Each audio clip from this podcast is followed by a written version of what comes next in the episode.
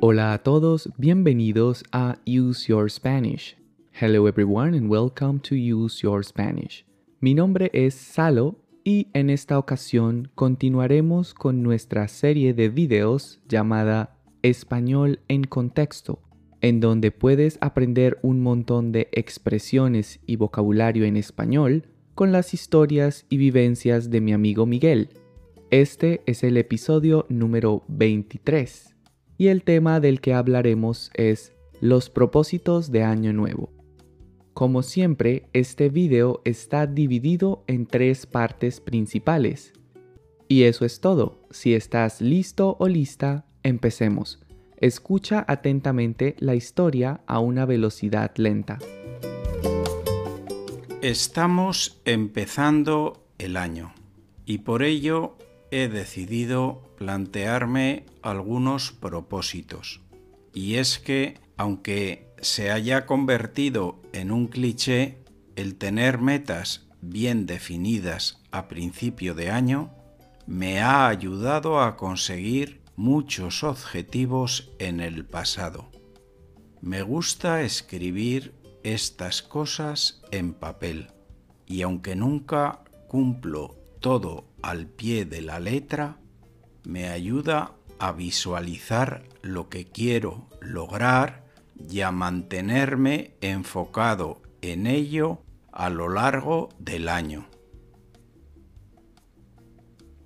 Pero bueno, vamos al grano.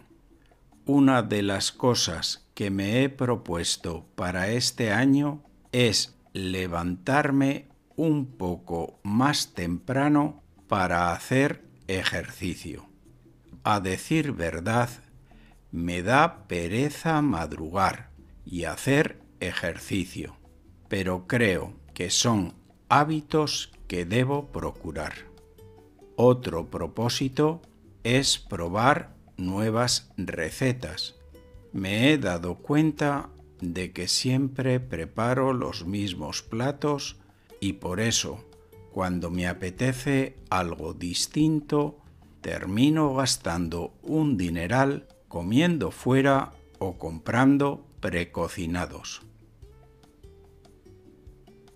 También he decidido que este será el año para mejorar mi inglés.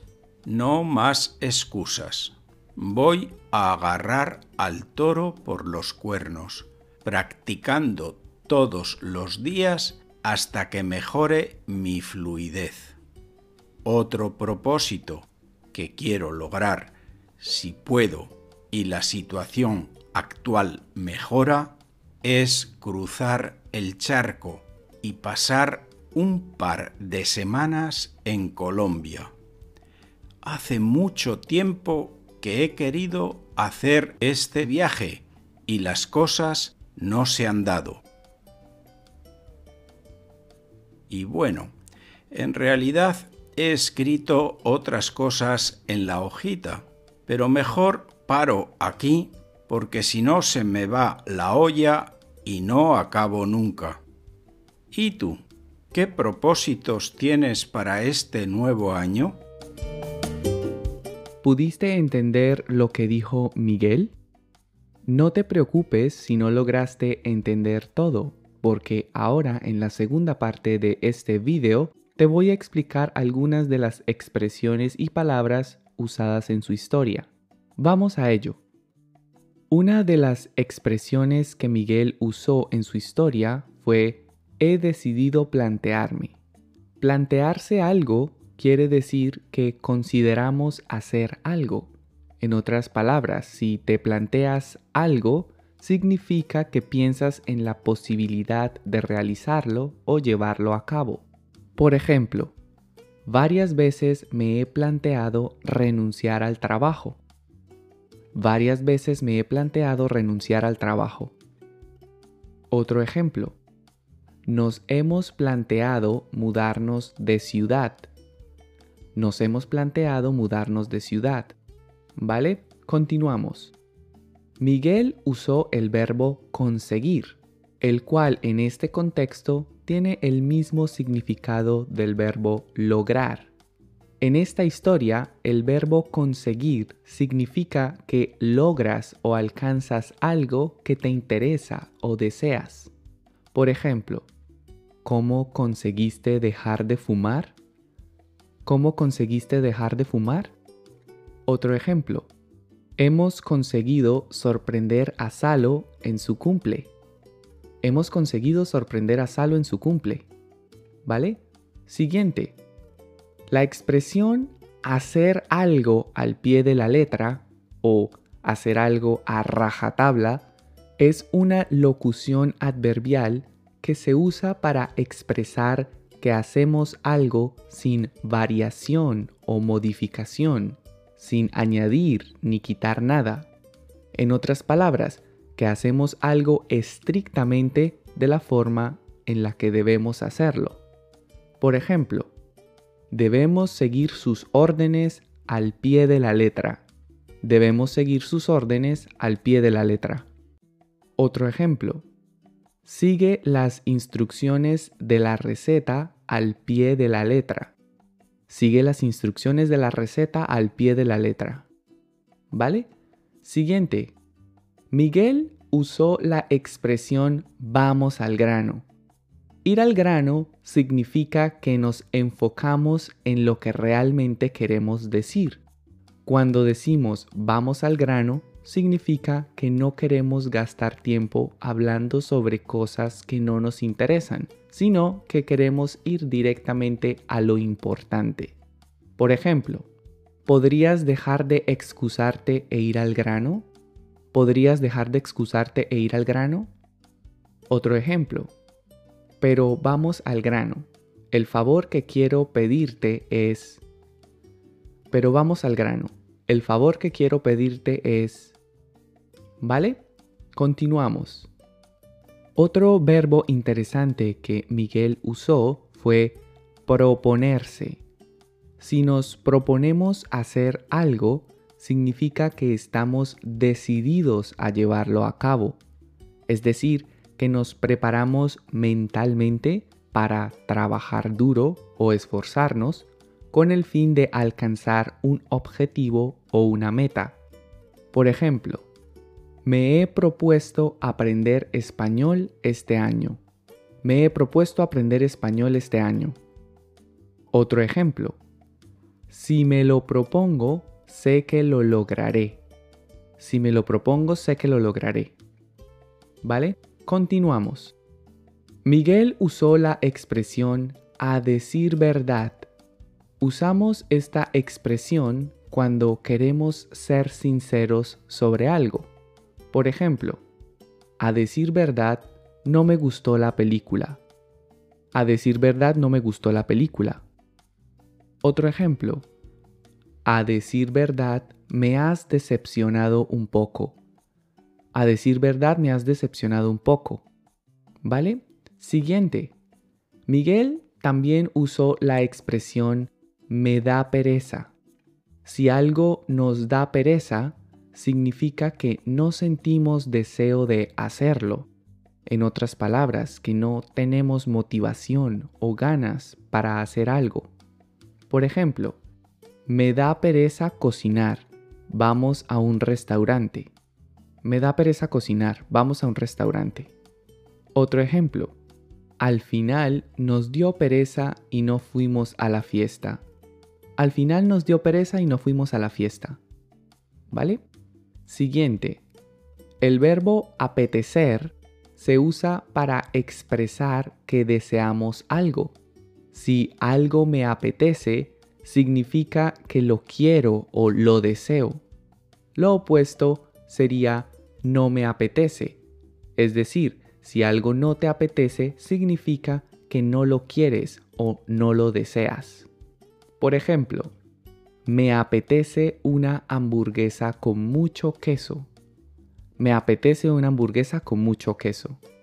Otro ejemplo, ¿te apetece ir al cine esta noche? ¿Te apetece ir al cine esta noche? Antes de continuar, me gustaría hacerte un par de preguntas. ¿Te gustan mis videos? ¿Estás aprendiendo con mi contenido? Si la respuesta es sí, me encantaría que me regalaras un me gusta y que dejaras tus comentarios abajo. Dale clic al botón de suscribir y activa la campanita de las notificaciones para que no te pierdas ninguno de los videos que comparto cada semana. Recuerda que puedes seguirme en Facebook e Instagram y visitar mi página web www.useyourspanish.com. Y eso es todo, continuemos con el resto del video. Miguel usó la palabra dineral. Un dineral es una forma común de describir una cantidad grande o significativa de dinero. Por ejemplo, me gasté un dineral en este móvil. Me gasté un dineral en este móvil. Otro ejemplo, la casa que quiero vale un dineral. La casa que quiero vale un dineral. Continuamos. Miguel también usó la expresión agarrar al toro por los cuernos, que también se puede decir tomar al toro por los cuernos o coger al toro por los cuernos. Usamos esta expresión cuando existe un problema o situación difícil y decidimos buscar una solución de forma inmediata, sin dudar y con valentía. Si agarras al toro por los cuernos, significa que te enfrentarás a ese problema sin miedo y con mucha determinación. Por ejemplo, deja de procrastinar, agarra al toro por los cuernos y termina tus deberes. Deja de procrastinar, agarra al toro por los cuernos y termina tus deberes. Seguimos. Otra expresión interesante usada por Miguel en su historia fue cruzar el charco, que también se puede decir brincar el charco. Generalmente esta expresión se usa para indicar de una manera un tanto graciosa que alguien ha viajado de América a Europa o viceversa. El charco es una forma metafórica e incluso irónica de referirnos al Océano Atlántico. Por ejemplo, Salo, ¿cuándo vuelves a cruzar el charco para visitar a tu familia en Colombia?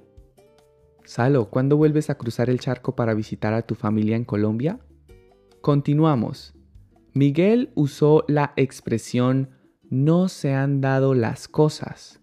Darse las cosas se usa para indicar que las circunstancias alrededor de una situación específica permiten que algo se produzca o se pueda hacer. Si las cosas se dan, significa que las circunstancias son favorables para hacer algo. Si las cosas no se dan, significa que las circunstancias no permiten que algo se lleve a cabo.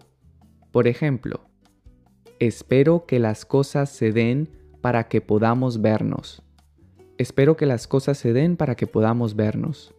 Otro ejemplo, las cosas nunca se dieron entre Cristina y yo. Las cosas nunca se dieron entre Cristina y yo. ¿Vale? Continuamos. Finalmente, Miguel usó la expresión se me va la olla. Esta expresión se usa principalmente en España y, aunque tiene varios significados, en el contexto de esta historia significa despistarse. Si a alguien se le va la olla, significa que se despista, se distrae o que pierde la concentración. También puede usarse para expresar que alguien ha actuado de una manera exagerada o sin pensar. Por ejemplo, se me fue la olla y le grité a mi jefe. Se me fue la olla y le grité a mi jefe. Otro ejemplo. A Juan se le fue la olla y casi se va de la tienda sin pagar. A Juan se le fue la olla y casi se va de la tienda sin pagar. ¿Vale? Eso es todo por la segunda parte de este video. Ahora, en la tercera y última parte, escucharás la historia de Miguel a una velocidad normal para que pongas a prueba tu nivel de comprensión auditiva ahora que has recibido mi explicación. Vamos a ello. Estamos empezando el año y por eso he decidido plantearme algunos propósitos. Y es que, aunque se haya convertido en un cliché, El tener metas bien definidas a principio de año me ha ayudado a conseguir muchos objetivos en el pasado. Me gusta escribir estas cosas en papel y aunque nunca cumplo todo al pie de la letra, me ayuda a visualizar lo que quiero lograr y a mantenerme enfocado en ello a lo largo del año. Pero bueno, vamos al grano. Una de las cosas que me he propuesto para este año es levantarme un poco más temprano para hacer ejercicio. A decir verdad, me da pereza madrugar y hacer ejercicio, pero creo que son hábitos que debo procurar. Otro propósito es probar nuevas recetas. Me he dado cuenta de que siempre preparo los mismos platos y por eso, cuando me apetece algo distinto, termino gastando un dineral comiendo fuera o comprando precocinados. También he decidido que este será el año para mejorar mi inglés. No más excusas. Voy a agarrar al toro por los cuernos, practicando todos los días hasta que mejore mi fluidez. Otro propósito que quiero lograr, si puedo y la situación actual mejora, es cruzar el charco y pasar un par de semanas en Colombia. Hace mucho tiempo que he querido hacer este viaje y las cosas no se han dado. Y bueno, en realidad he escrito otras cosas en la hojita, pero mejor paro aquí porque si no se me va la olla y no acabo nunca. ¿Y tú? ¿Qué propósitos tienes para este nuevo año? Y eso es todo por hoy. Espero que hayas disfrutado de este video y que hayas aprendido un montón de cosas nuevas. Si es así, no olvides suscribirte a mi canal, regalarme un me gusta y dejar tus comentarios. De esta forma me ayudarás a lograr que muchas otras personas descubran mi contenido. Gracias por visitar mi canal y nos vemos en una próxima lección. Hasta pronto.